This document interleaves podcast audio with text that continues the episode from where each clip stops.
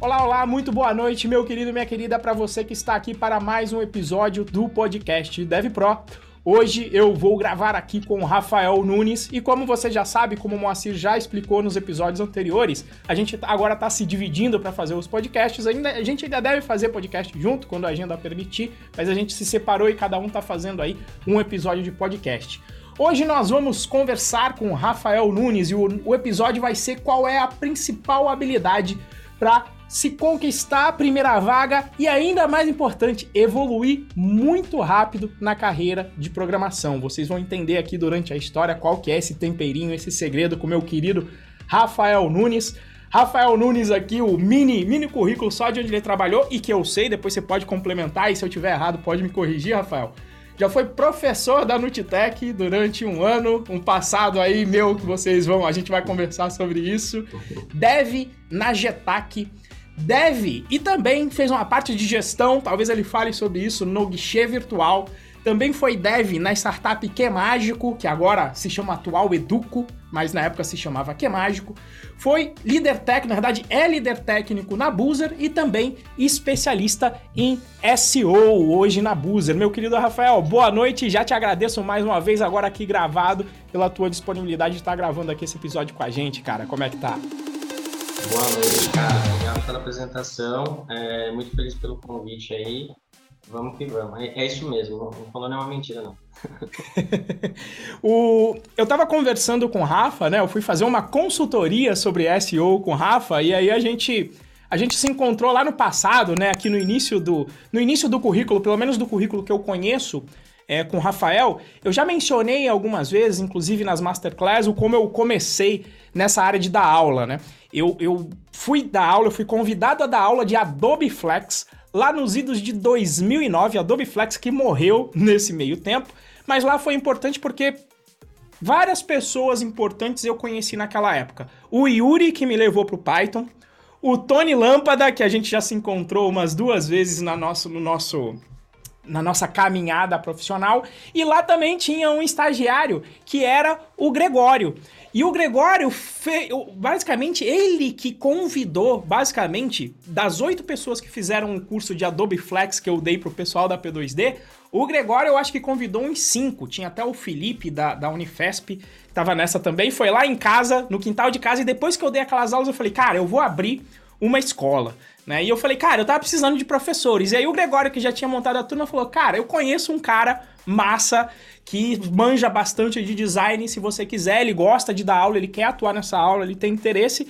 E aí ele me colocou em contato com o Rafa e o Rafa começou a trabalhar comigo lá na Nutitec. Eu, empreendedor, nossa, péssimo naquela época, mas o Rafael tá aí de testemunha dessa, desse empreendimento que eu, que eu construí, que não não deu muito certo, mas eu diria que ele deu certo justamente por causa do Rafa. O que deu certo foi por causa do Rafa. E depois a gente vai ver o que que, o que, que saiu desse nó inicial que o Gregório aí nos uniu, né, Rafa? Sim, sim. É, falando um pouquinho do meu lado, como é que foi isso, é, realmente a fonte foi o Gregório. É, você me corrige aí, tá, Renzo, se, é, se tá, essa é a tá. principal palavrinha-chave aí que você tá dando spoiler, mas seria network, né? É a palavra ah, mais importante aí. Exatamente. É, é isso mesmo? Acertei? ah, no, no talo, né? Não tem como não ser. Então tá.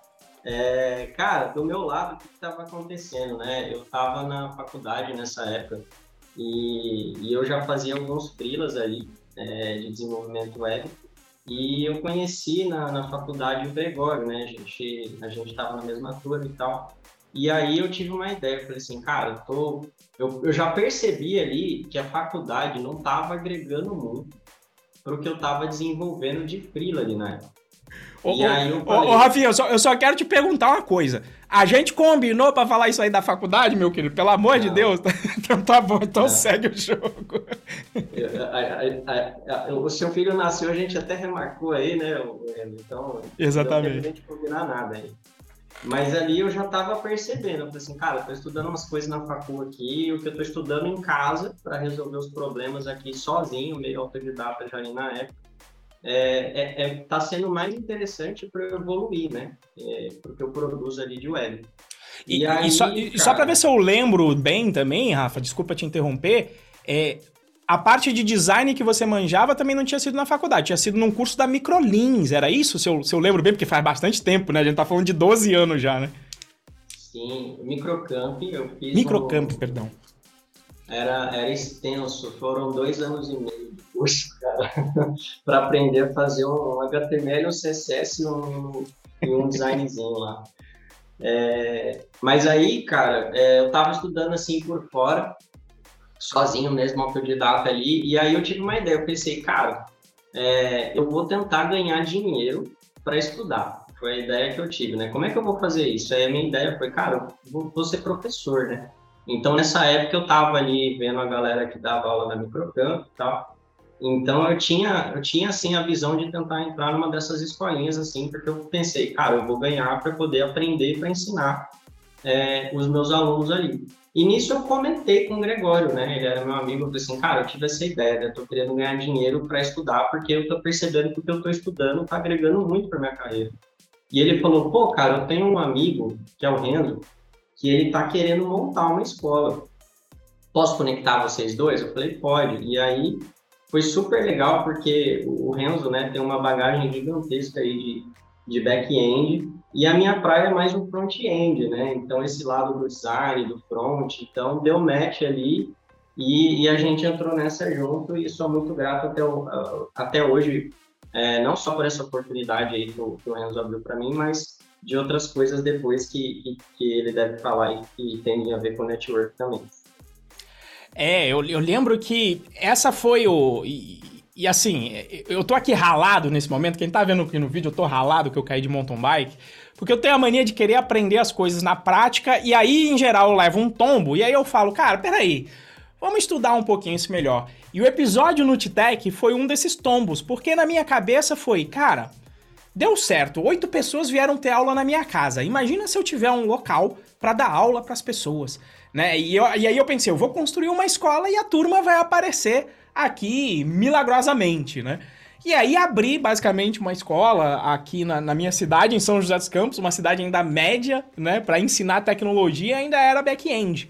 E aí o, o Rafa veio para dar o curso na época de design, né? E aí a gente falou, cara, vamos dar curso de design. E eu falei, vou dar curso de Java ou de Python. O que pintar, eu vou dar um curso. E aí, cara, foram poucas aulas. A maioria das aulas que tiveram naquela escola foi por conta do Rafa. Eu acho que eu dei aula só para uma pessoa durante um ano, né? Eu tava fazendo outras coisas, dando aula, o Rafa ficava tomando conta lá da escola e dando aula. Eu me lembro lá, do, do, não sei se você lembra, Rafa, o site que você fez pro Carlão Batateiro aqui da cidade, Sim. né? Que é um grande vendedor de batata, não tô zoando não. O Carlão Batateiro vende batata pra caramba no Ceasa aqui. Faz bastante grana, mas inclusive eu lembrava do site do Carlão Batateiro. Sim. É, você tinha alguns projetinhos, né? É, também eu cheguei a te ajudar em alguns projetinhos. Mas, cara, foi um dos períodos que, que eu evolui muito rápido, assim, porque é, deu certo a minha ideia, eu, a gente tentou ali, né, é, fazer a, a escola ir para frente e tal, mas tinha outros desafios e, e, você acabou recebendo outras, outras oportunidades, fez mais sentido ali para você na época que a gente aprendeu, né? É, é um lado do empreendedorismo aí, né? Que a gente percebeu como era, como era complicado. Mas, cara, eu evolui muito e, e, agradeço até hoje de verdade, Renzo, porque eu, eu fiz o que eu queria, né? E, e, e, a gente, e o pessoal gostava das aulas, né, Renzo? Tanto Gostava. das minhas quanto das suas. Então, era bem legal, assim, a gente tinha uma pegada de montar cursos rápidos, né? E bem objetivos, assim, bem mão na massa, curso prático e tal. Então, meu, foi, foi muito, foi uma experiência muito rica para quem participou ali com a gente. Que serviu de base aqui, né? Quando, quando eu abri o Dev Pro, iniciando como Python Pro, serviu de base, mas foi aquele empreendedorismo em que o, o Rafa que me ajudou lá fez uns panfletos, e aí eu saí entregando panfleto aqui pela cidade, como. Veja como eu era avançado no marketing naquela época. Panfleto lá pelos idos de 2010, ali, 2009 e 2010. E aí é interessante para mim do meu lado, né, ver que o Rafael fala, pô, foi muito bom para mim, que eu ficava preocupado, falava, cara, como é que tá o Rafa tal? E quando eu vi que o negócio, eu falei, cara, tá empatando, não tá fazendo dinheiro aqui, tá empatando a coisa, não tá indo pra frente, não tem a demanda necessária para, principalmente back-end com Python em 2012, numa cidade média de São, em 2010, uma cidade média em São José dos Campos. Cara, eu fiz, do ponto de vista do empreendedorismo, a maior burrada que existia. E aí eu fiquei preocupado que eu falei, cara, o Rafa acreditou na proposta, tá aqui um ano, eu vou ter que fechar as portas, deixa eu ir conversar com o Rafa para ver qual que é o plano dele e vou ajudar o máximo possível o Rafa colocando a minha rede de contatos para ver o que, que ele pode fazer. E aí foi onde eu fiz a conexão. Aí me, me corrija se eu estiver errado na cronologia, Rafa. Que aí eu acho que eu fiz a tua conexão, a conexão de você com o Macedinho na Getac. Eu acho que foi isso, cara, se, se eu tô certo? Foi isso. É, nesse lado empreendedor, né? Eu não era sócio nem nada ali, tu que arcou com os prejuízos aí na época. Mas assim, eu cheguei, eu cheguei a dar aula para uma pessoa ali, né, Tipo, Exato. Então, aula assim, particular. Assim, aula particular, entendeu? Ah, e mais, é... mais um detalhe, a aula particular, qual que era o nome da filha do Carlão Batateiro que você deu aula? Ai, papai. Não, ela, ela, ela virou é, ela, ela, profissional, né? Isso, é. ela, ela ficou muito profissional em fotografia e aí Sim. começou editando, aprendendo a editar fotos com você na aula de Photoshop. É. Andréia. Andréia Russo, isso mesmo. Andréia Russo, isso é. mesmo, Andréia Russo. Nossa, ela é referência hoje em fotografia. Sim. E, e eu, eu aprendi a mexer no Lightroom para poder montar o um curso para ela. E foi assim, ah, daqui 15 dias tem a primeira aula. Eu aprendi a usar a ferramenta, montei o curso para ela, dei o curso para ela, ela usa até hoje o Lightroom. Pois é, pois é. Mas aí, enfim, o negócio naufragou, né? Levei esse tombo e aí falei, cara, não... beleza, eu levei o tombo, mas a, a, a, incompetência foi minha, né? Não foi do Rafael. E aí eu sempre digo isso. É ruim se você é incompetente Beleza, eu já eu paguei, eu paguei pelos, pelos o preço dos meus erros, mas para mim é sempre ruim quando você é incompetente e outras pessoas pagam o preço. E eu fiquei preocupado e falei, pô, vou ajudar no que for possível aí o Rafinha, vamos ver se eu consigo uma, relo, uma recolocação profissional aí para ele, deixa eu bater um papo. Sim. E aí, e aí foi a, o papo da Getac, né? É, então, é, Aí, cara, é, até, até o local da escola ali não, não ajudava muito, né? Se a gente fosse pensar bem. Sim. Mas aí sim, você me conectou ali na, na Getac barra Prices, né? O pessoal me conheceu lá, foi pro Macedinho. E eles falaram para mim, olha, Rafa, você tem duas opções, né? A gente, eles me entrevistaram, fizeram um processinho seletivo ali. É, o seu network com certeza me ajudou muito nessa indicação.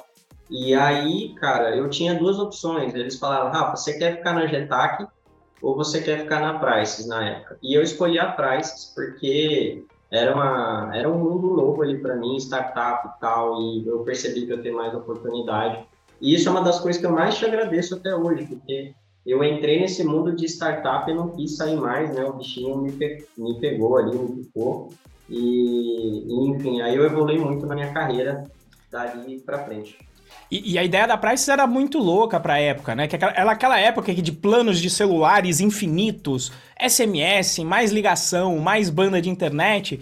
E aí a proposta da Prices é que você dizia qual era o seu perfil de uso é, é, da sua conta telefônica e ela ia te apresentar a melhor conta telefônica em todas as operadoras que você que você ia para você escolher uma conta que fizesse mais sentido. Não é tão simples quanto é hoje. Naquela época tinha pacote de tudo e essa era a proposta da Price. Eu acho que quando você entrou, o Yuri nem tava lá, né? O Yuri que me levou pro Python. Olha só a conexão aqui da rede dos nós, né? Sim, Sim o Yuri ele entrou pouco depois de mim. É... E foi bem isso que você falou. Eles tinham um simulador de planos, né? Você, você colocava lá quanto você queria gastar por mês, e aí ele tinha um simuladorzinho lá que falava, ó, oh, o melhor plano para você é o da Claro e tal. É... E aí, cara, eu entrei nessa e não deu certo, né? Não deu certo ali a, a startup quando ela tava quebrando, né? Teve um, a empresa tinha acho que seis funcionários só, cara, a startupzinha pequena e tava quebrando quando ia falir assim. O, o pessoal mandou três embora, ficou os dois fundadores do Yuri, né? E, e tipo, cara, é, o Yuri era o único dev que sobrou, assim. Então, sem ele, não ia dar para fazer mais nada, né? É, e precisava de muita coisa de back-end na época e tal. Mas aí, dali para frente, cara, eu fiquei na Getac, eu fiz uns projetinhos lá. Aí que eu conheci o pessoal do Vichy ali, porque o Vichy também estava começando, era só o Thiago, o Digão e mais o Gustavo, que era um desenvolvedor. Eram só esses três. E aí eu cheguei a fazer um freela para eles, mas eu já na minha cabeça eu já tava, cara, eu quero ir para uma outra startup agora, né? Pra você ver como é bizarro quando a pessoa se identifica com esse negócio de startup, porque a, eu entrei em uma, não deu certo, eu já queria ir para outra, né? E, e, aí eu fiquei fazendo uns freelas ali até eu entrar na próxima startup que foi no Que Mágico, que, ah, que mas, mas, mas você só... trabalhou lá. Isso, só, mas calma, você saiu da Getac para lá, para o Que Mágico, foi isso? Foi pro Que Mágico, é. Ah, então eu, eu errei aqui a, a, a ordem cronológica a ordem. na apresentação. Então, primeiro foi no Que Mágico. E o curioso é, é, são esses pontos se conectando. Quer dizer, o Rafael, o, o Yuri me levou pro Python, eu conheci o Gregório na P2D. E o Yuri me levou pro Python quando a gente estava trabalhando junto na P2D. Aí, beleza, o Rafa foi trabalhar na Getac na Prices com o Pedro, vulgo seu boneco. Demorou para conseguir chamar ele de Pedro, que eu sempre conheci ele como seu boneco.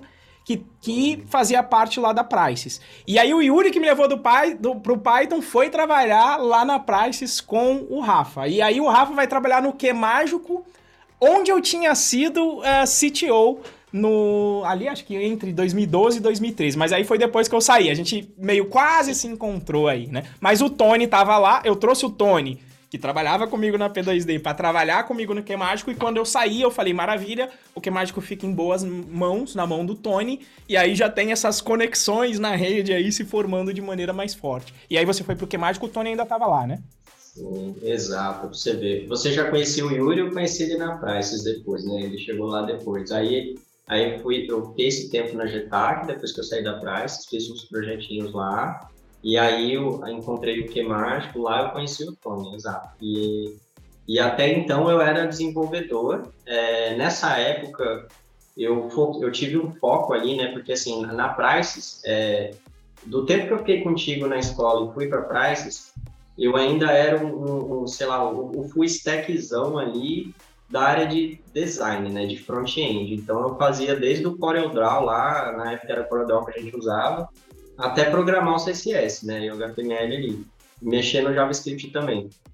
Mas aí, quando eu fui para o que mágico, cara, não, aqui eu sou desenvolvedor, né? Então foi o período que eu evolui mais ali, focando em HTML, CSS e JavaScript. Na época a gente usava Angular lá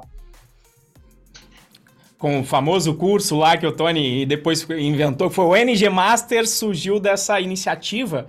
E eu me lembro que na época a gente estava sofrendo com jQuery, a aplicação tinha que ser uma aplicação rica. O Que Mágico já era uma startup de educação, cujo objetivo era fazer um sistema educacional é, online com, com teoria de resposta ao item, com várias, com várias inovações, permitindo ter um banco de questões compartilhado entre as escolas. Eram várias é, inovações.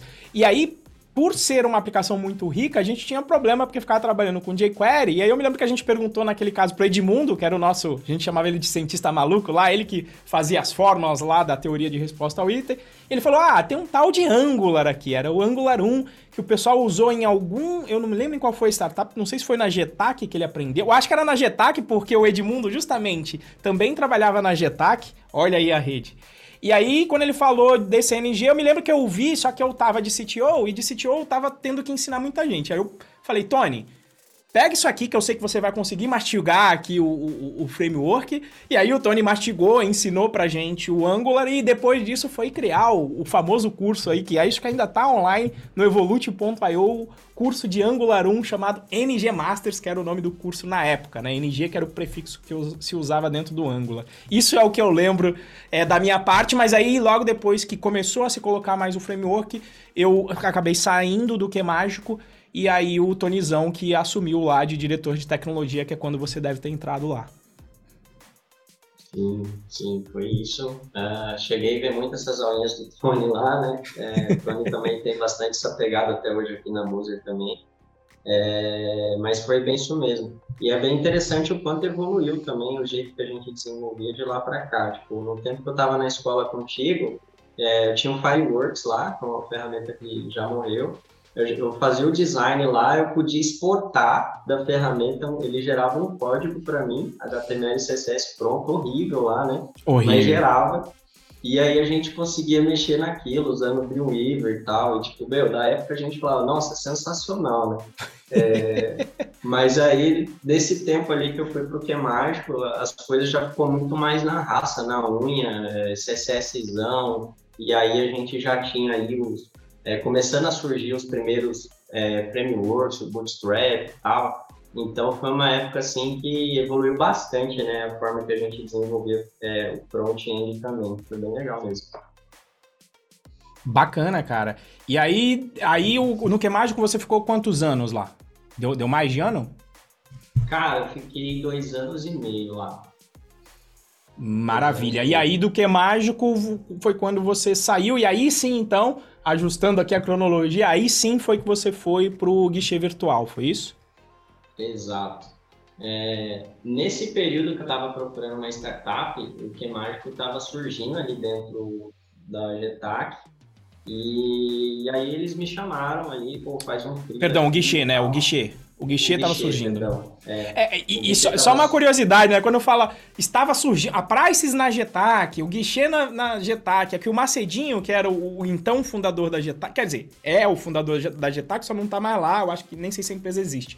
Mas eles começaram a, a meio patrocinar e incubar várias startups, entre elas a Prices, Sim. depois o guichê virtual. Então por isso que o Rafa tá falando, ah, tava começando na, no Getac guichê, quase que eles estavam fazendo uma mini incubadora, mas a Getac era uma fábrica de software em si, que prestava serviço para várias empresas, né? É basicamente isso. Era, e era tudo muito simples naquela, assim, né? Tipo, era uma casa, um escritório, e várias empresinhas surgindo ali dentro, né? É, foi bem legal, assim. E, e aí foi isso mesmo. Só que aí eu, eu cheguei a fazer um freela ali na época pro, pro Digão, pro Thiago ali e tal. É, foi de SEO mesmo é, SEO, eu sempre fui uma pessoa muito curiosa. É, então, que, assim, que, que, é SEO aí, Rafa? Porque o nosso, nosso público SEO. é de iniciantes, SEO. O que, que é SEO? É S-E-O, se você quiser pesquisar, mas o, o Rafinha dá, dá, uma explicação rápida aí pra gente, né? é Search, search Engine Optimization, né? É, na, eu sempre fui muito curioso, muito autodidata e quando eu comecei a ok, beleza, eu sou desenvolvedor de site. Eu estou construindo um site para quê? Para as pessoas acessarem. E aí eu comecei a estudar como é que eu faço para fazer mais gente ver meu site, né? Então existe essa parte do SEO que, você, é, são boas práticas ali que você aplica na forma que você desenvolve o site e, e aí você faz o seu site ficar bem ranqueado lá no Google. Então as pessoas vão procurar é, por alguma palavra-chave mais forte lá, que tem muita gente usando, né? Se fosse e naquela época da Nutitec, né? Curso de Python. Aí o ideal é que aparecesse Isso. a nossa página da Nutitec lá naquela época, né? Pena que você não tinha exato. esse conhecimento naquela nossa, época. Exato. Exato. exato, é verdade, né? Ajudaria muito. É, atra atrair alunos ali, né? Hoje em dia tem até o SEO regional, né? Melhor ainda. Exato. É, Exato. Então, é, se fosse aulas online ali, igual você faz hoje, é, é melhor ainda para escalar, né? Talvez nem precisaria do escritório lá, enfim. Mas aí, cara, é, eu, eu já estudava SEO ali por fora, porque na minha cabeça, na época, eu achava que era obrigação do dev saber isso, porque eu pensava, meu, eu tô construindo um site para as pessoas acessarem, então eu preciso atrair mais gente para o site, né? E, e aí eu estudava isso, é, gostei demais, então eu fiz esse freela ali para o guichê, só que aí o, o, que, que aconteceu, né? Na época o guichê não conseguiu ali me efetivar, né? Eu, eu acabei indo para o temático, mas o, o guichê cresceu, é, eles receberam investimento, inclusive eles foram acelerados pelo Google tal, pela Casec, e aí quando tinha uns 15 funcionários ali, eles me chamaram de novo, eles falaram, Rafa, ó, acho que agora dá, vamos conversar. E, e foi uma oportunidade bem legal para minha carreira. E eu, eu realmente cresci bastante depois disso. Mas eu já ah, então, isso aí. Então, só para eu entender, você fez uns freelas para então dentro da Getac para o guichê virtual antes de ir para o Que Mágico. Então o Que Mágico foi, então não errei tanto assim na cronologia. Você começou, não foi algo mais foi algo mais pontual com o Freela. Eles falaram, cara, não vai dar para te contratar direto. Você falou, beleza. Aí você foi porque é mágico. E aí depois, quando eles estavam estruturados já com financiamento, aí um outro nível de startup, né? Porque até então o Rafa trabalhou no nível de startup que a gente chama de startup inicial, né? Que é aquela startup, Exato. como o Rafa falou, putz, é numa casa. Às vezes tem um quintal. Eu trabalhei na fazendinha da Univap, tinha, tinha escrito lá no banheiro, né? Porque ficava perto da parte veterinária Cuidado, sempre olhe aqui o vaso, porque pode ter animais peçonhentos aqui no, aqui no, no, no, banheiro. Eu sempre lembro disso, por quê? Porque o ambiente de startup no início é assim. É bacana porque você faz de tudo, tem um aprendizado muito grande, mas é tudo muito cru, né? Não tem, não tem uma estrutura de uma empresa assim. Falando bem claro, é uma empresa inicial, é uma empresa de fundo de quintal normalmente, tá? Literalmente. Mas aí você vai para um para um nível mais acima. Quando você foi para o Que Mágico, o Mágico já estava investido, então você já sentiu esse gostinho, né, de uma startup investida. Sim. E aí quando investiram no guichê, você foi para o guichê que tinha sido investido, que você já tinha gostado e trabalhado lá atrás, e só fazendo a conexão dos pontos da rede.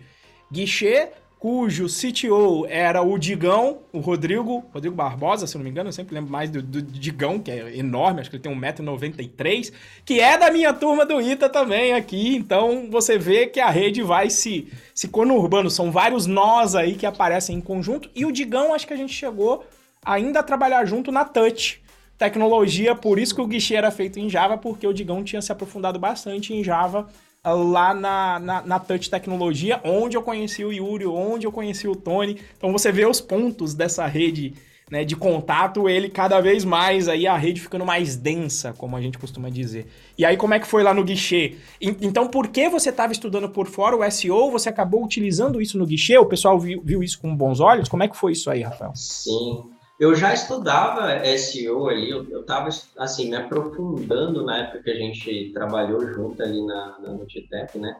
Mas eu, a gente não chegou a montar o cursinho de SEO, assim, ainda estava testando o poderzinho daquilo, né? E, inclusive, o primeiro teste que eu fiz foi num projetinho de faculdade, é, para quem gosta de jogar aí, tinha um site de Dota, um amigo meu tinha um, um site chamado Portal Dota. Talvez você conheça, não sei se você conhece, é, enfim mas é o Elias, e aí ele tinha um site chamado Portal Dota, eu falei, ô, oh, deixa eu testar aí umas paradas, né? E, e, aí o site ficou em primeiro no Google lá, na frente do site do Dota, assim. Né? Continua. Né? Eu fiz a pesquisa aqui, ele então, continua lá. Pelo menos para mim. E, e, aí eu falei, caraca, isso funciona, né? Então, é, e aí eu comecei a fazer uns freelas disso. Então, na época, foi esse freela que eu fiz pro guichê. É, quando eu estava saindo ali, da, sair da Price, fiz esses projetinhos na Getac, proprietário direto, é, teve o Windap é, Simulator lá e tal, e um simulador de voo, né?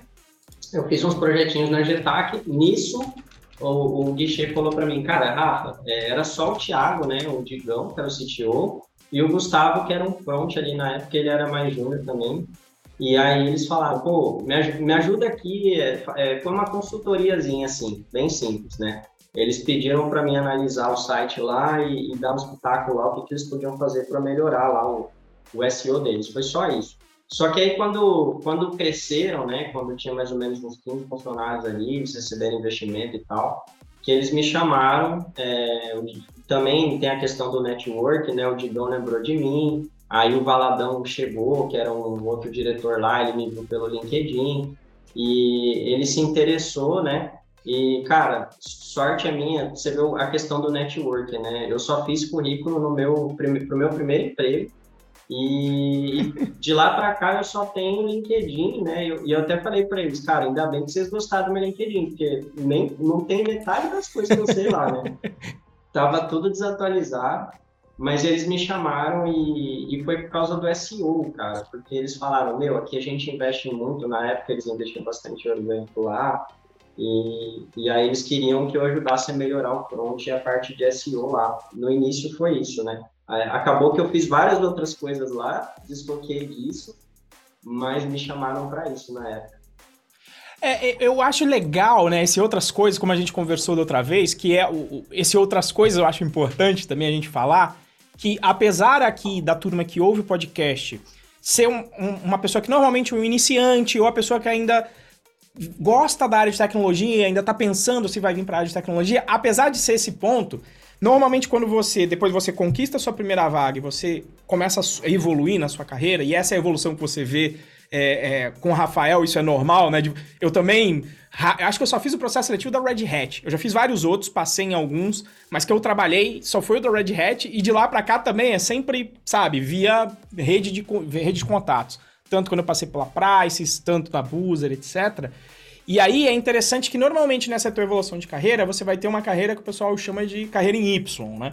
Você vai evoluindo tecnicamente e aí chega um ponto em que você meio vai, vai ter uma decisão, tá? Que é ou você vai focar em, em tecnologia, vai se tornar um líder técnico, ou normalmente você vai focar em gestão e virar um, um, um, gerente, digamos assim, né? Tocando mais da gestão, ou seja, olhando mais para a parte pessoas, time do que tecno tecnologia só se sobrar tempo. Né? E aí foi mais ou menos essa decisão que você. Essa, essa encruzilhada que você teve que escolher. Não foi isso, Rafa, lá no, no guichê? Sim, sim. É, cara, o que, que aconteceu, né? É, Para quem está procurando o primeiro emprego, né? Eu vejo que você fala bastante disso. É, apesar de eu não te conhecer ainda, Renzo, até no meu primeiro emprego, o que me ajudou foi o network, né? Porque Exato. eu tenho até hoje, eu, até, eu tenho até hoje aqui em casa, é, na época eu imprimi um, um, saco daquele, de, um pacote daquele de sulfite de currículo, assim, para conseguir meu primeiro emprego. Eu já estudava e entreguei currículo em todo quanto é lugar da cidade, cara, nem me ligava, né? E, e aí, o que, que me ajudou a entrar no meu primeiro emprego na área de TI, né? foi uma pessoa que, que eu conhecia que na época foi estava na época daquela febre de lan house e, e aí tinha uma vaga lá e me indicaram e falaram ó oh, esse cara aqui manja de computador e, e, foi lá que eu comecei a fazer os primeiros sites lá eu fiz o site da lan house e tudo mais mas enfim e aí nessa época aí é, por que que eu gosto muito de, de startup né eu sempre fui muito autodidata e isso é uma coisa que ajuda muito nessa área de, de tecnologia e, e, eu sempre fui muito curioso, né? Tanto que o SEO, ninguém falou para mim, Rafa, estuda SEO. Eu fui querer ver o que, era aquilo, né? E hoje, até hoje, né, é, é o que eu mais estudo, mais me atualizo. Hoje, no momento, é a parte de SEO. Então, assim, é, a, a, startup proporciona, né? Ao invés de você ficar ali no seu quadrado, tipo, olha, você é o designer, você é o desenvolvedor, você é isso, você é aquilo. Não. É uma empresa menor então você acaba se envolvendo mais com o que você está construindo, entender mais o seu usuário, né? Então nisso eu fui me experimentando um pouco mais assim. Eu cheguei a fazer design, eu fiz um pouco de back, fiz front. Eu trabalhei um pouquinho dentro do marketing, é, trabalhei com SEO. Então nessa época aí é, o, o guichê me chamou, né? E aí eu fiz um pouco desse papel que você falou, era para ser um tech lead, é, só que aí, cara, falaram, meu, se você já é tech lead, por que não cuidar de pessoas, né? Então, comecei a cuidar de um time. E aí, depois que eu comecei a cuidar de um time, é, deu certo ali um time de front, eu fui experimentando outras coisas. E aí, é, não sei se eu já falei muito aí. Não, não, tá, tá. Segue, segue o barco, segue o barco. Beleza. E aí o que, que foi acontecendo, né? Você vê como, como você tem muita oportunidade assim para crescer rápido, né? Na, na área de tecnologia. É, eu entrei como um dev ali, só que aí daqui a pouco eu estava cuidando de um time de front. É, e aí eu comecei a aprender gestão de pessoas, aprender sobre liderança. Eu mudei muito como pessoa também nessa época. Eu era uma pessoa muito introvertida, né, Renzo? Muito fechado. É, é eu lembro. Ele, ia, ele ia de camiseta de botão aqui até a gola, ia com manga, com manga longa, sabe? Camiseta de botão, manga longa e abotoada até o talo, cara. O Rafa que vocês estão vendo aqui descoladão era diferente do Rafa daquela agora. É, exatamente. Exatamente. Então, e, cara. Eu, eu tô mais jovem agora do que naquela época. Falar. Olha, é, como você que tá falando, eu não vou discordar, entendeu? Eu vou concordar com certeza.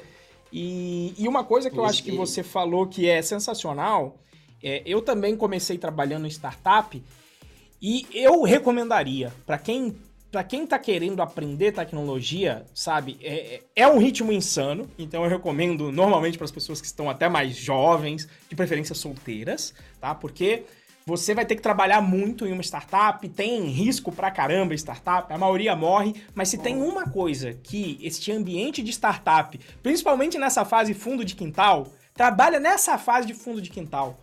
Por quê? Porque você trabalha primeiro com várias restrições, né? Não tem grana, não tem nada. Então, você tem que usar de criatividade para resolver os problemas que aparecem para a empresa simplesmente continuar viva.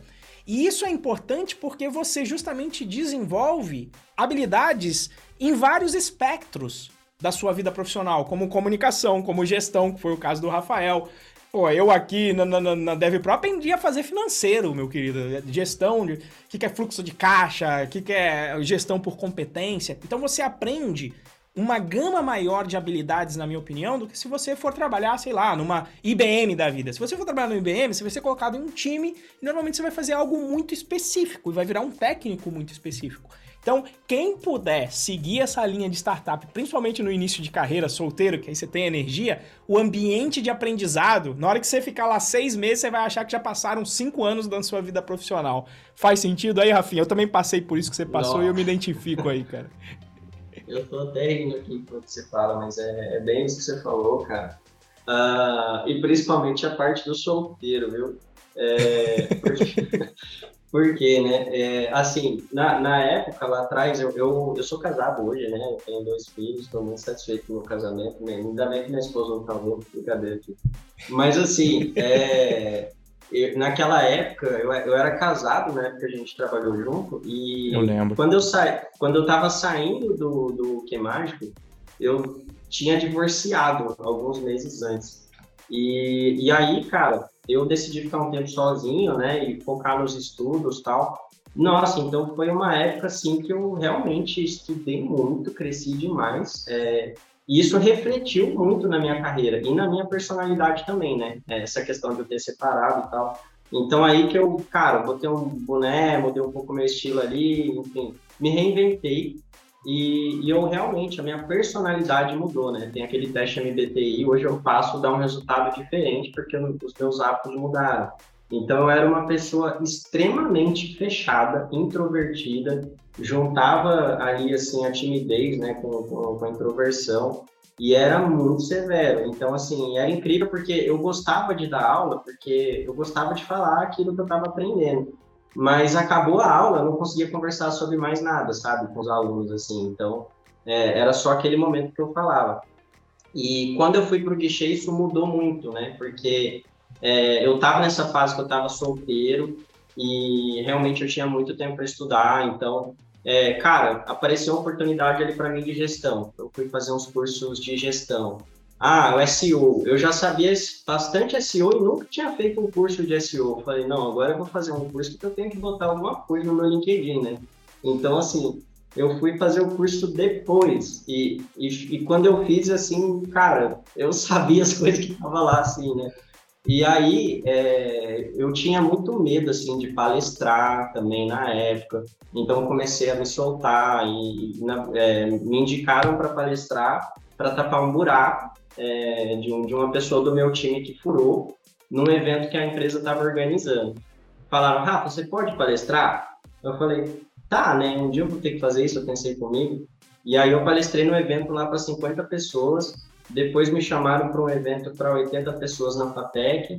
Depois, quando eu vi, eu estava na Unip, num evento de design lá, com 400 pessoas. Daqui a pouco eu fui mentor umas três vezes do Startup Weekend. Então, assim, a minha carreira decolou muito nesse, nesse período. É, na empresa também eu cresci muito. Então, esse ambiente de startup, né, esse espaço que te dá ali, se você se esforçar e tal, e, e tem muita oportunidade, então, entrei como um dev. Daqui a pouco eu virei o braço direito do, do, do CTO lá, como head de engenharia nessa época. E fui para um desafio lá, que aí foi onde eu, na época, eu virei head de people, né? Quando eu percebi, eu era um head de people. E aí eu esbarrei no. no, no só numa, só falando, people, assim, né? o, o, antigo RH, é isso? Para tomar conta de, do é. departamento de pessoal, de pessoas da empresa, é isso? Exato. Eu fui subindo na área de tecnologia e nisso eu esbarrei em gestão de pessoas, né? Então, é, enquanto estava ali metodologias ágeis, processos, produto, front e tal, da hora, legal. Mas aí depois, é, nisso daí, como eu, como eu ajudava a cuidar de pessoas, tem, tem essa questão aí da, das startups também, né? Você acaba, acaba, pô, quem pode fazer isso aqui? Ah, o Rafa lá, né? E aí é, eu fui para um desafio de ajudar, né, a, a, trazer um pouco mais de tecnologia ali para o RH. Só que aí, de repente, eu percebi que o meu time eram duas pessoas de RH. Eu fiquei seis meses nesse desafio. Foi muito legal a experiência. Eu sou, sou muito grato assim pelas oportunidades que eu tive ali no Mexer até hoje. Mas eu percebi ali, né, é, um mundo que eu falei, cara, eu, eu, eu já tenho uma carreira aqui em tecnologia que cresceu bem, cresceu bastante. Se eu for focar em estudar todo esse outro mundo de coisa aqui, vai ser tipo uma migração de carreira. E para mim, na época, eu me avaliando assim, eu falei, cara, eu, isso não faz sentido para mim. Eu vou migrar de tecnologia, que é um negócio que tem muita oportunidade, eu tenho toda uma carreira já e tal. Então foi aí que eu percebi que, cara, não, eu quero focar em produto de volta ali. Né? E Legal demais. Eu acabei saindo de lá. É, isso que você falou da timidez, né? Eu, eu, eu, também, em particular, sou um cara tímido, né? E às vezes o pessoal fala, nossa, mas você é tímido, você dá aula, você dá palestra. Cara, mas é, é justamente o querer se comunicar, é o entender que comunicação é importante. Eu continuo tímido até hoje, por exemplo, eu, eu vou confessar aqui a dificuldade que eu tenho ainda hoje. Quando eu vou nos eventos, normalmente eu demoro para conseguir do nada chegar e conversar com uma pessoa nova. E aí eu vou, às vezes, só me desafiando. Eu vou entrar aqui nesse, nesse grupinho e vou tentar falar. Mas ainda hoje é um desafio muito grande, porque a minha personalidade, apesar dela ter mudado também na, nas avaliações psicológicas, eu ainda sou uma pessoa tímida e uma pessoa reservada. Mas a gente. Você fala, putz, peraí, para onde eu tô querendo crescer, eu preciso aprender de comunica eu preciso aprender comunicação. Então eu vou dar aula, então eu vou dar uma palestra. Por quê? Porque você vai aprendendo e vai ficando cada vez mais à vontade. Mais ali, não sei para você, Rafa, mas para mim continua sempre ali o espírito da pessoa tímida, do tipo, se me derem a oportunidade de ficar no meu canto mais quieto, eu fico. Né? Mas aí, se você ficar nessa sempre, né? Quem não é visto não é lembrado, né? Na, na, na famosa frase do marketing aí e que serve para o marketing pessoal, você fala, cara, eu preciso me desenvolver para eu poder chegar onde eu quero chegar. Né? Então, é, é, é, curioso isso de falar da, da timidez, serve para mim também, cara. Sim, é, eu acho que o maior susto que eu tive foi quando me, me, me chamaram para palestrar naquele evento da Unip e gostaram, porque me chamaram nos dois anos seguintes. E, e cara, eu perguntei, né? Falei assim, quantas pessoas, qual que é o público, né? Para entender ali, porque é importante quando você vai montar uma palestra. E aí falaram, ah, uns 450. E aí, cara, pra gente que é tímido, né, na hora eu pensei, meu, se fosse para quatro pessoas, eu ia ficar nervoso. Então, assim, dois zeros a mais, né? então, vamos embora, entende? Então, eu vou ficar nervoso do mesmo jeito. E, e é isso, cara. É, só não deu muito certo, né? Normalmente, para tu que é, você consegue falar bem aí, né, Renzo? Existem algumas boas práticas, você tem que olhar para o público tal, não isso. pode olhar muito para o slide. Comigo não funciona isso, cara. Eu, eu olho para o slide ou não sai. Então, Entendi. eu tentava olhar, eu tentava olhar para a plateia assim, eu falava, não, não, não olha para o slide aqui. Mas o pessoal gostou, isso que importa. O importante é o conteúdo ali, né? Claro. É, essa daí eu, eu aprendi bastante na minha época de milico, tinha, tinha aula realmente de, de palestra, de postura, etc. Mas principalmente na época de FATEC, aí você tem que olhar para todo mundo mesmo, porque se você olha só pro slide, metade da turma dorme, né? Então você tem que estar tá lá olhando, pra, opa, acorda aí, fulano, tal. Então você aprende a ficar mais esperto na galera para manter a atenção das pessoas em sala de aula, cara. Mas, mas, ó, fomos numa tangente grande, mas a gente se lembra que a gente foi no ponto em que o Rafael escolheu um pouco, ou escolheu ou foi escolhido, que é o que acontece também nas, nas startups, né? Escolheu barra foi escolhido na startup para seguir a linha mais de gestão. Só que aí ele se conhecendo, isso é uma coisa importantíssima. Eu conversei até com o Rafa, né? Que é importante você se conhecer para você saber onde você quer chegar. Tem uma frase que eu ouvi que é sensacional, que é, cara, oportunidade que te leva para onde você não quer ir, não é oportunidade, é uma distração. Né? Então, eu já vi várias vezes em empresa um cara que virou CTO, tá? Como, por exemplo, eh, na Geru, o Tomás, ele era CTO, só que o CTO no início faz uma coisa na startup, ele mexe muito em código. Conforme a empresa sobe, ele passa mais para um nível estratégico de gestão de pessoas. E naquele caso, o Tomás, se conhecendo, falou: Cara, eu não quero ser o CTO. Vamos contratar um CTO e eu vou fazer, vou ser, vou ser líder técnico. Que em princípio, quem olha de fora e fala: Porra, peraí, alguma coisa aconteceu de errado. Esse cara estava num cargo superior na hierarquia e veio para um nível mais abaixo. E nesse caso, não, ele estava. Quer dizer, ele foi hierarquicamente, mas ainda com as ações dele da empresa que ele tinha da época de founder, mas ele foi fazer o que ele queria.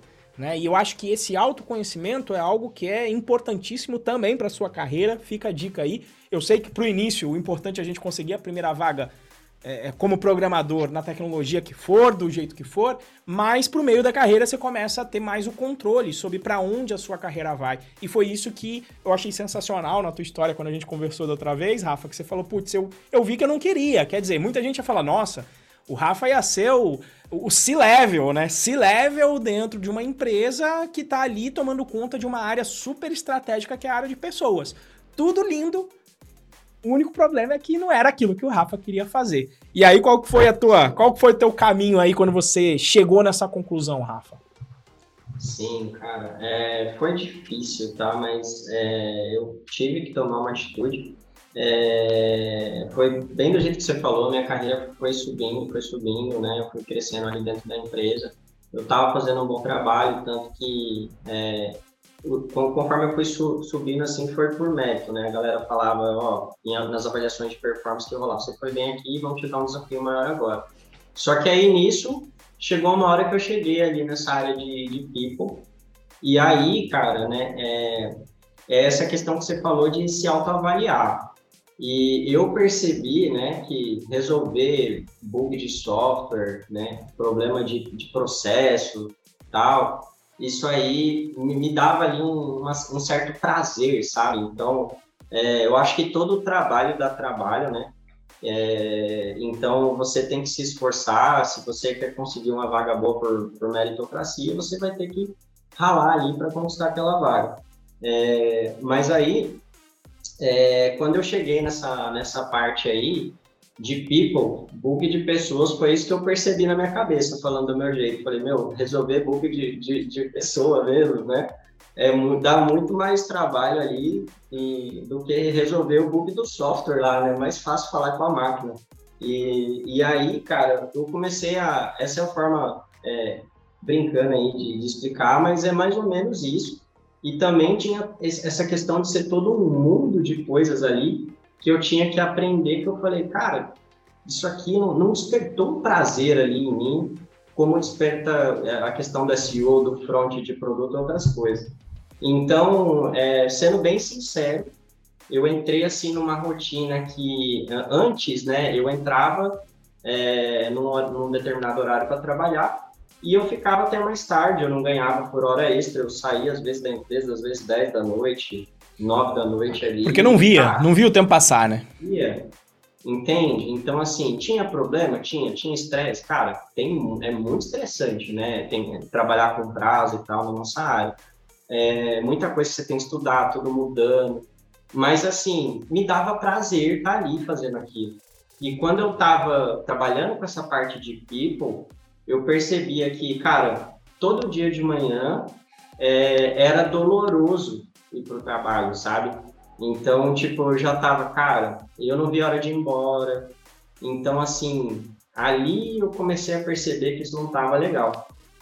Então, assim, aí eu entrei num ponto que ficou complicado, porque, tipo, eu tinha um salário bom, eu fiquei, assim, seis meses trabalhando nessa função, ajudei bastante a empresa lá, mas eu chamei o pessoal para conversar e expus, né? Chamei meus chefes e falei, olha, tá assim, tal, e aí, né? E, e, aí a gente acabou conversando, eu acabei saindo, mas eu fiquei assim tão, é, é, digamos assim, eu, eu, eu espanei ali que na época que eu saí, né, a gente chegou num acordo ali, eu nem sabia o que, que eu ia fazer mais, assim, é, da, da minha carreira aí para frente, né? Então eu falei, cara, agora na, na, minha cabeça, na época, eu pensei, eu vou montar a minha empresa agora. E, inclusive, eu pensei em, em tentar investir alguma coisa na área de educação na época. Comecei a estudar um pouco lá. E esses eram os meus planos, né? E o pessoal pediu para ficar lá mais um tempo, para ajudar contratar outra pessoa e tal. E... Olha aí, se a gente tivesse encontrado nessa época aí, ó, talvez aí, ó, Python Pro já tinha virado Dev Pro, talvez aí já. Mas é. A vida segue seus caminhos como tem que ser, né?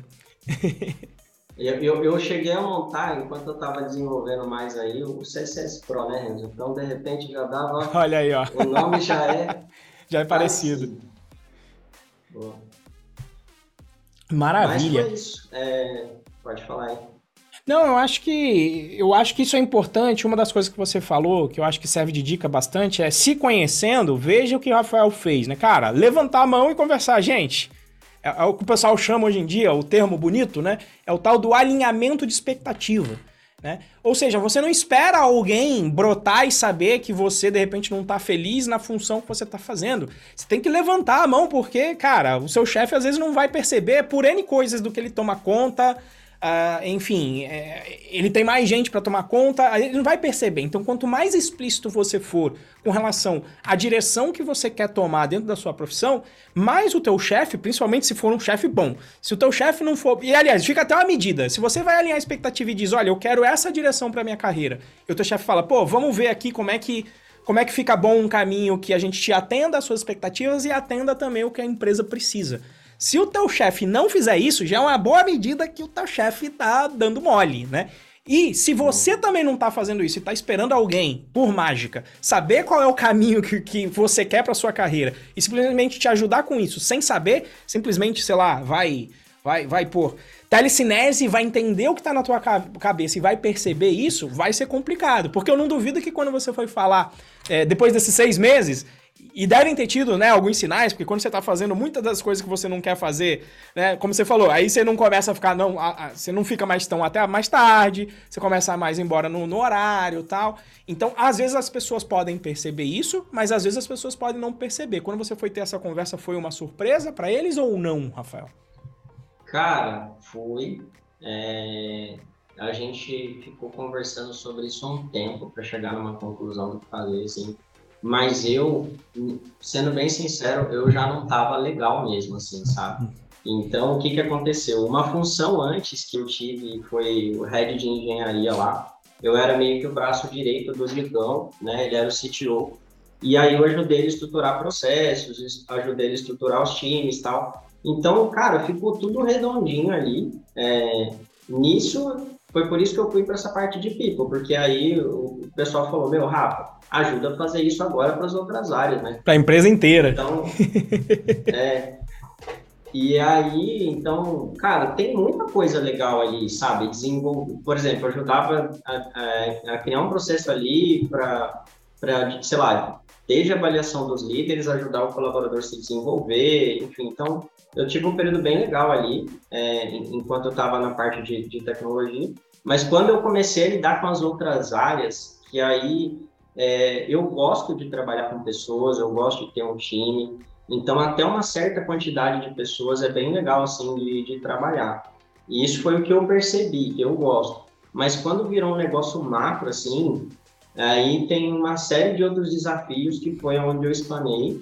E aí eu conversei com eles na época e de novo voltou a questão do network, né? Porque eu não fazia sentido eu ter uma regressão ali, tava tudo alinhado.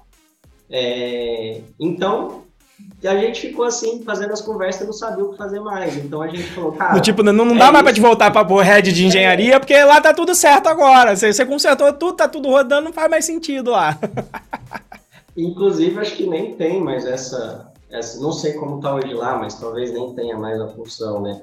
E aí, é, a startup cresceu muito, né? Eu, eu, ajudei muito nessa parte de processos ali, é, estruturar os times, qualidade e tal.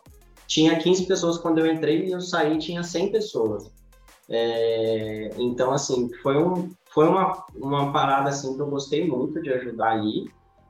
Mas aí, o que, que aconteceu? Quando eu, a gente chegou na conclusão que eu ia sair, né? É, eles pediram para ficar mais dois meses e nesse período eles iam contratar uma pessoa de RH mesmo, né? Não ia ser alguém de TI para conduzir o RH.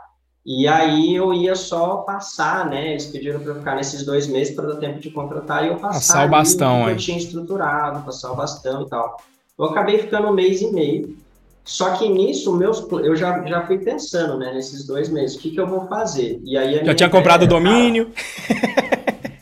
Exato, eu já estava eu já tava com a ideia de, de investir em alguma coisa, então a minha ideia é vou usar esses dois meses, tirar umas férias, dar uma descansada, porque eu não estava legal para assumir um outro desafio e tal.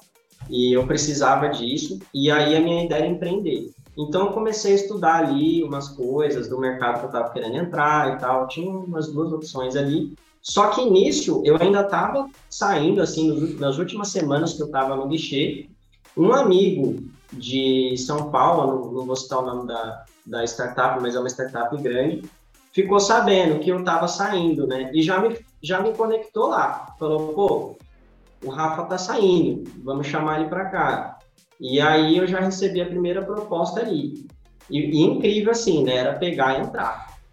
E aí Nisso eu encontrei o Will, que acho que foi um aluno seu na Fatec, se eu não me engano. O é... Will eu encontrei nos eventos aqui, eu já conheci o Will dos eventos, Agile Valley, etc., os eventos da região, mas ele também foi meu aluno na, na Fatec, e a gente sempre trocou umas ideias no Hora Extra, que era o evento que eu fazia para logo depois do trabalho a gente lá pro Turco Gordo, que é um bar que tem aqui na cidade de São José dos Campos, que ia conversar de tudo. Tipo, no início era tecnologia, mas virava empreendedorismo, política, de tudo.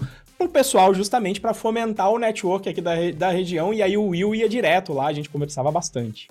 E aí o Will tava trabalhando na Boozer nessa época. E, e, não é, e não é brincadeira, tá? Nessa época eu tava passando até com psicólogo, assim, e aí eu fui saindo de uma consulta com psicólogo que eu encontrei o Will fazia anos que eu não falava com ele. Aí foi engraçado, né? Ele, pô, Rafa, caramba, quanto tempo, cara, que você tá fazendo aqui? Eu falei, ah, eu tava saindo psicólogo ali. Ele, como é que você tá? Eu falei, ah, primeira coisa que eu falei, não sei porque eu falei, tô saindo do, do guichê, né? E aí ele, caraca, eu nem sabia que ele tava na Bozer. Aí ele falou, Rafa, pô, eu tô na Bozer, o Tony tá lá, o Yuri, o Yuri não tava ainda. O Tony tá lá, o Diogo tá lá, eu, eu já conhecia ele. Esse pessoal eu conheci tudo no, no Que Mágico, né? Que Mágico. E tava o Cauê também, que eu tinha entrevistado ele pro guichê, né? E aí eu já conhecia essa galera, eu falei, tá, vamos conversar, né? Eu vou ficar livre alguns dias. Então.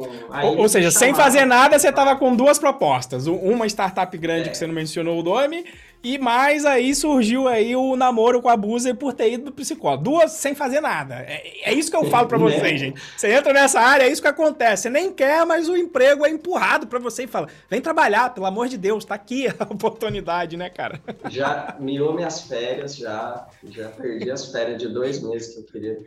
Ia fazer é, um sabático de dois é, meses? É, férias de dois meses, já é. E aí é, foi bem isso, cara. Já me chamaram assim, e aí tinha poucas pessoas também. Eu fui o funcionário número 23 da, da Bozer. É, e aí eu já. O, o guichê, assim, ele não é um concorrente direto da Bozer, né? Ele atua no mesmo setor, atua no mesmo mercado. Então eu já tinha um, um conhecimento do mercado. Do é, negócio. Lá no guichê. Exato, lá no, no guichê a galera não enxergava assim a Google como um concorrente ali, enxergava mais como um concorrente dos parceiros do guichê, que são as empresas de ônibus. Só que meio que o amigo do, assim, o inimigo do meu inimigo é meu amigo, né? Porque o, principal concorrente, não vou citar o nome aí do, do guichê lá, meio que era mais ou menos o mesmo aqui, porque a, a, a empresa ali que, que tem as, as, as, a máfia do ônibus ali, né?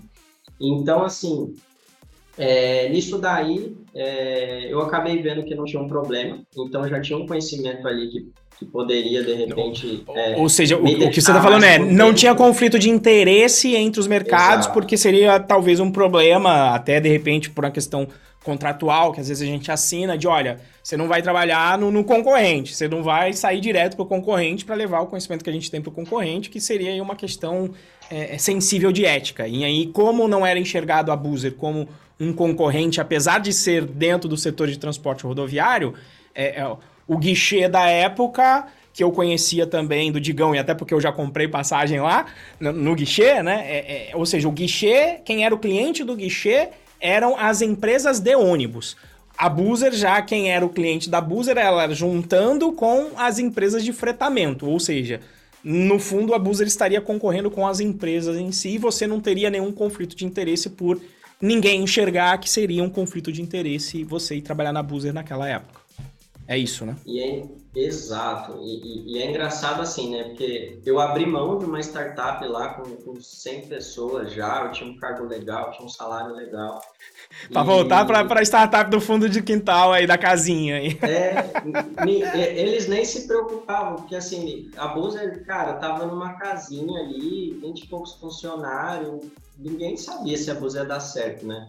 E, e aí, para mim, eu enxerguei aquilo com outros olhos, porque quando eu conversei, primeiro, né, eu já conheci o pessoal que estava ali, é, inclusive o Pato, numa das startups que ele faliu, né, que foi o negócio é, O Pato lá, é o presidente da ele... Buzer, tá, o fundador da Buzer, só para contextualizar a galera. Também da minha turma, então vê aí que, que a coisa vai. É, Também da é minha turma. Ele chegou a me chamar para fazer uns freela no Corel Draw lá, lá atrás, para fazer uns emojis para ele lá. E, ah, e quando ele tinha o Fofo Store, eu acho que era o nome, Isso. né? Que ele, ele vendia é, almofadinha de emoticon. Eu lembro que ele mandou no, no grupo da turma. Tinha, eu, aqui eu me lembro, eu não sei porquê, mas era o emoticon do cocôzinho. Você tinha o, emoji, o emoji do cocôzinho Exato. que era uma almofada para você ter em casa. Né? Era o que mais vendia, segundo ele. Era, era do cocô, é, é sensacional. O que mais é. vende é a almofada do cocô. É o puff do cocô, é.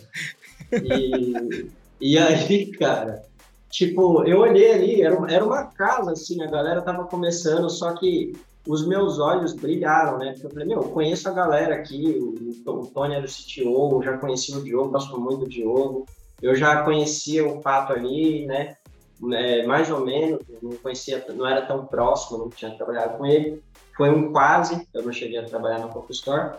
Mas aí é, eu já conhecia a galera e o que mais me chamou a atenção foi, eu gostei muito daquela experiência que eu tive ali no guichê, né, que eu entrei, tinha umas 15 pessoas e foi para 100, então todo esse período de estruturar processo e tal, e essa liberdade de startup, pouca gente.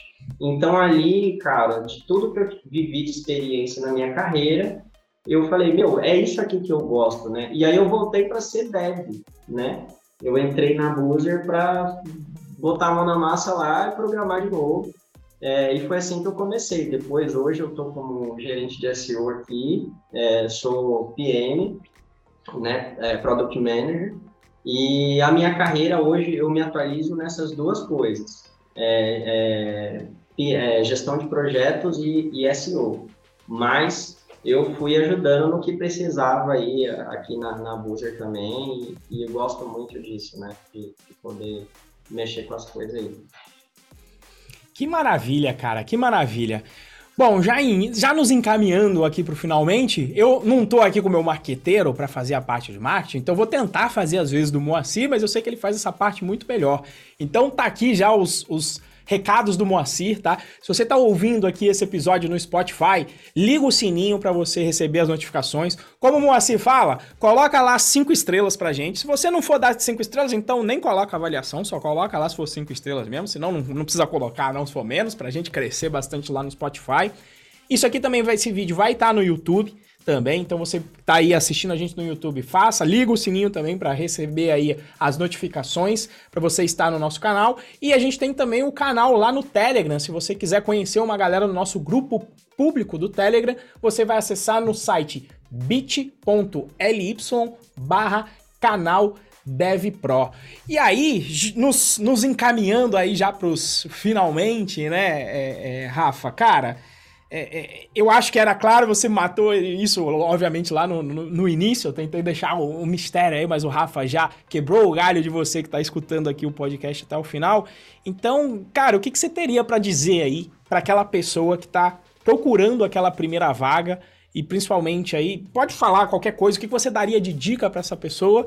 Se quiser conectar com o network, que foi né, o, o assunto desse podcast, fica à vontade, mas se quiser dar qualquer outro tipo de, de, de dica aí final pra galera, fica à vontade, cara. Boa. Eu acho que assim, a, a primeira vaga é a mais difícil. É, então, é, é, eu tenho guardado algum lugar aqui em casa, é verdade, currículos que sobraram da, da minha primeira vez lá, né? Hoje, se alguém pedir meu currículo, eu não tenho é, atualizado, eu tenho mais atualizado no LinkedIn e olhe lá. Então, assim, de dica, é, é, relaxa, é difícil mesmo, você vai ter que insistir um pouco na, na primeira vez. Mas outra coisa, né, que, que eu acho que ajuda muito, Reni, é, é, é uma área assim que se atualiza muito, tem muita coisa para estudar e tal. Então não se assusta também. É, eu acho que existe assim algumas coisinhas ali que se você focar é essencial e você vai usar por muitos anos. Então HTML, CSS, JavaScript, Python aí, né? É, acho que essas tecnologias aí, é, o HTML, CSS, JavaScript é a base da web hoje. Então, mesmo que você queira ser um programador de back-end, você vai ter que saber um básicozinho ali para você entender o que você está tá imprimindo de resultado e tal. Então, é, recomendo muito saber um pouquinho dessas três tecnologias. E não é complexo, é, é, super simples, você precisa saber só um básico, não precisa se aprofundar tanto ali, né? É, então, acho que um básico já ajuda. E aí, o, o próprio Python, né? É uma linguagem muito boa, é, você, é, assim, eu não manjo tanto de Python igual você, né, Renzo? Mas o que eu percebo, assim, dos contatos que eu tive é que é uma linguagem muito fácil de aprender, né? Foi é, criada por um professor tal. E ela é muito mais enxuta ali para você desenvolver as coisas do que as outras. Então, assim, vale muito a pena. E o network, né? Porque o network acaba ajudando. Como é que você vai construir esse network? é, esses cursos, esses eventos. Hoje a pandemia está atrapalhando muito, mas tem muito evento online, né? Então isso aqui que, a gente está fazendo é legal. Já tem algumas pessoas que eu estou vendo aqui. Se eu encontrar essas pessoas de novo, vão falar: pô, você é aquele cara lá. Então, se um dia eu estou num processo seletivo, eu, eu, vejo a pessoa ali, eu, ah, esse cara aqui, ele é interessado nas coisas. Ele estava lá na, na, no papo correndo. Então, assim, ajuda demais, né? É, foi aquilo que eu falei, tipo, na minha carreira, o, o primeiro emprego foi super difícil, tô com os currículos guardados aqui até hoje. Mas dali para frente, entendeu? Foi tudo indicação.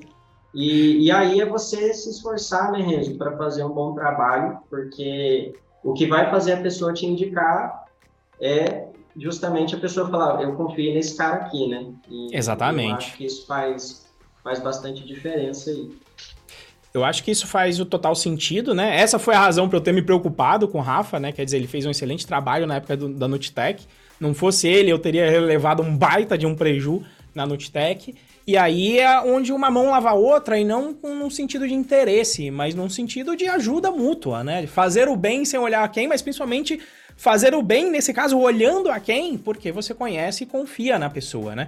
E essa é a razão, inclusive, da gente ter mudado e ter criado, né, a comunidade DevPro, que foi surgindo por conta dos cursos, e onde a gente fomenta esse tipo de encontro que tem aqui. E, inclusive, a gente vai ter uma novidade, né? O que, que vai acontecer? Vai acabar aqui eh, já já, vai, já, a gente já vai encerrar oficialmente esse episódio do podcast DevPro, mas a gente está aqui online com vários membros da comunidade DevPro. E, e quando a gente encerrar, você vai ver essa parte aqui que está aberta, mas a gente vai encerrar e na verdade a gente vai abrir para perguntas e interação com os membros da comunidade DevPro, onde você vai poder justamente conhecer o Rafa. Aí o Rafa vendo as pessoas perguntando, vai conhecer, essas pessoas vão conhecer o Rafa e é aí que você vai expandindo mais a sua rede de contatos. Se você quiser fazer parte, você pode entrar em contato comigo lá, pode mandar o seu WhatsApp no meu direct lá no meu Instagram, é Renzo arroba RenzoProBR lá no meu Instagram. Se você quiser saber mais sobre a comunidade, você me manda um direct lá que eu coloco a minha equipe para entrar em contato com você e tirar todas as suas dúvidas.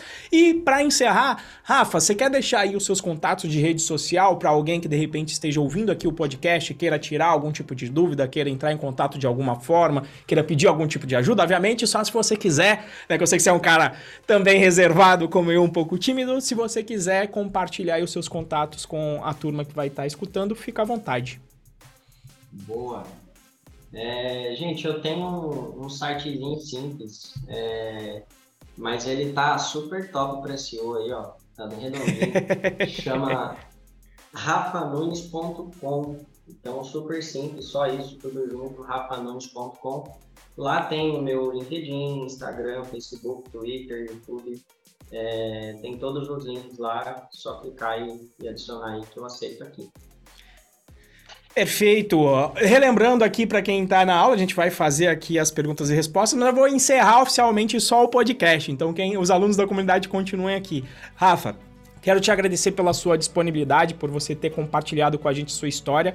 Tenho certeza que ela vai servir de base, de muita dica para quem está buscando a primeira vaga, mas também para quem já conseguiu estar tá no início de carreira, entender que é, o quão importante é o network, vendo aí como um elo nesse nó da rede, depois ele reverbera, né? E o que você falou, e é o que eu vivo também, né? A primeira vaga é a mais difícil. Depois que você conseguiu e montou a sua rede de contatos, você praticamente não mexe mais no seu currículo, você mexe de vez em quando só por vergonha de ele estar desatualizado, porque na realidade você acaba utilizando mais a sua rede para conseguir as vagas, porque as melhores vagas acabam sempre, sempre sendo preenchidas através da rede de indicação, da rede de confiança que você forma. Então fica aí a grande dica e assim a gente encerra esse episódio do podcast Dev Pro, tá certo? Muito obrigado.